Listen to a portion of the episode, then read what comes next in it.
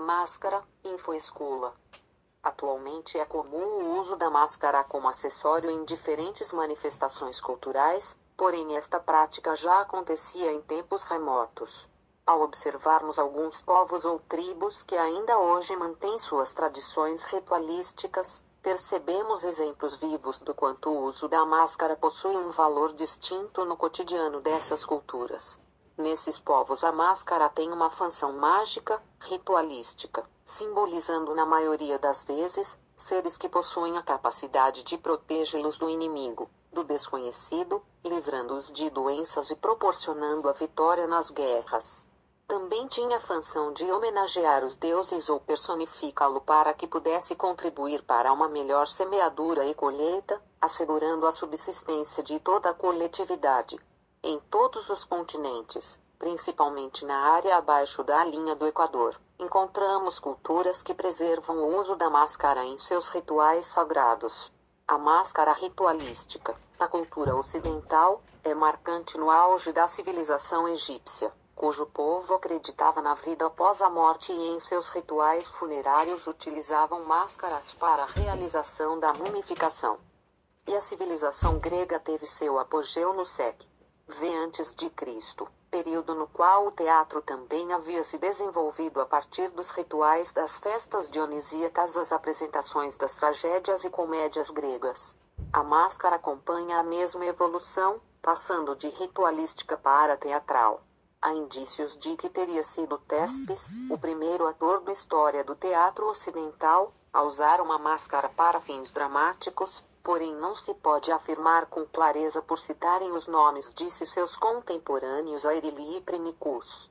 A máscara teatral grega inicialmente era confeccionada de materiais como folhas, madeira, argila e couro. Ela possuía diferentes funções quando em cena, tais como proporção maior que a face do ator e os traços expressivos acentuados, para que todo o público pudesse assimilar o caráter do personagem. Máscaras de teatro grego. Imagem: abgshutterstock.com. É importante ressaltar que o teatro grego era realizado a céu aberto, e para um público numeroso que ocupava a arquibancada escalonada em torno da orquestra circular. As máscaras também portavam grandes perucas, e no local em que se encaixava a boca havia uma espécie de ícone que permitia uma maior propagação da voz.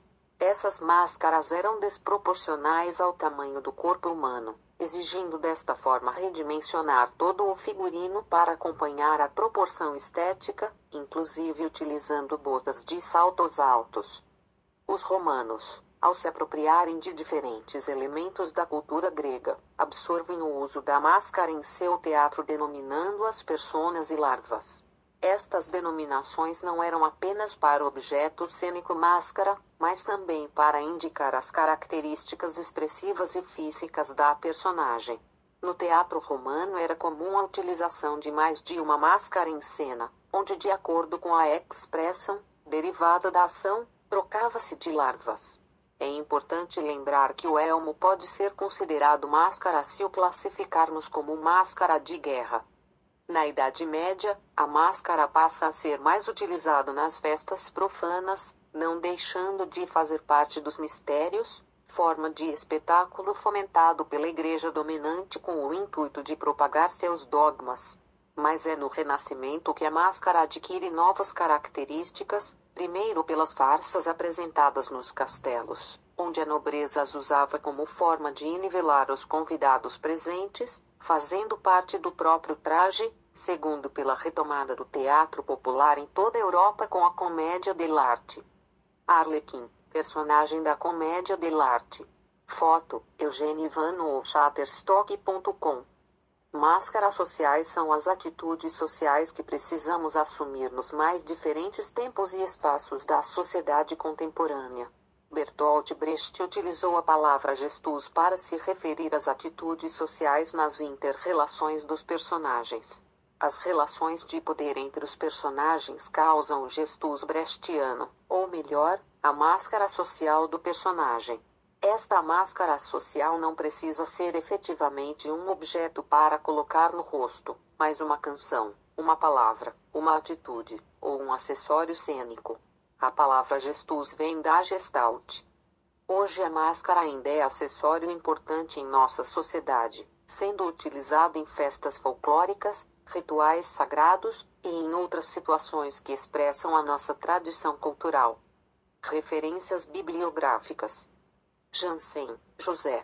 A máscara no culto, no teatro e na tradição.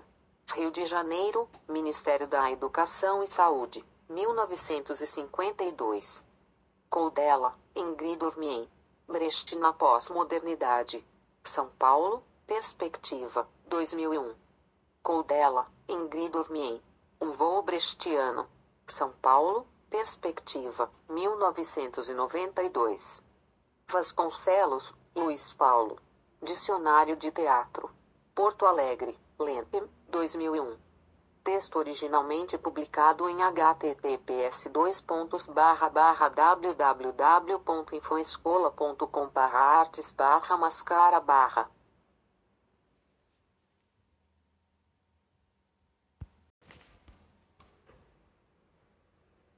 V antes de Cristo, período no qual o teatro também havia se desenvolvido a partir dos rituais das festas dionisíacas às apresentações das tragédias e comédias gregas.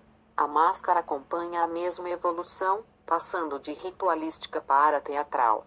Há indícios de que teria sido Tespes, o primeiro ator da história do teatro ocidental, a usar uma máscara para fins dramáticos, porém não se pode afirmar com clareza por citarem os nomes de seus contemporâneos Airili e Prenicus.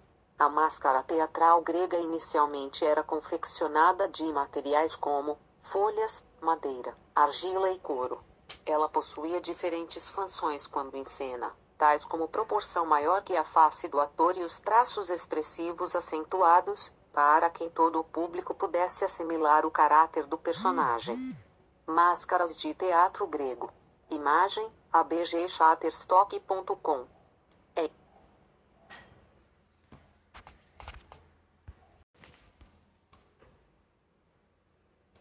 V Cristo, período no qual o teatro também havia se desenvolvido a partir dos rituais das festas dionisíacas às apresentações das tragédias e comédias gregas. A máscara acompanha a mesma evolução, passando de ritualística para teatral.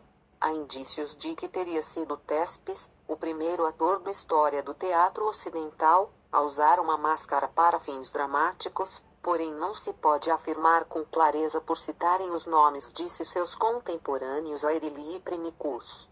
A máscara teatral grega inicialmente era confeccionada de materiais como folhas, madeira, argila e couro.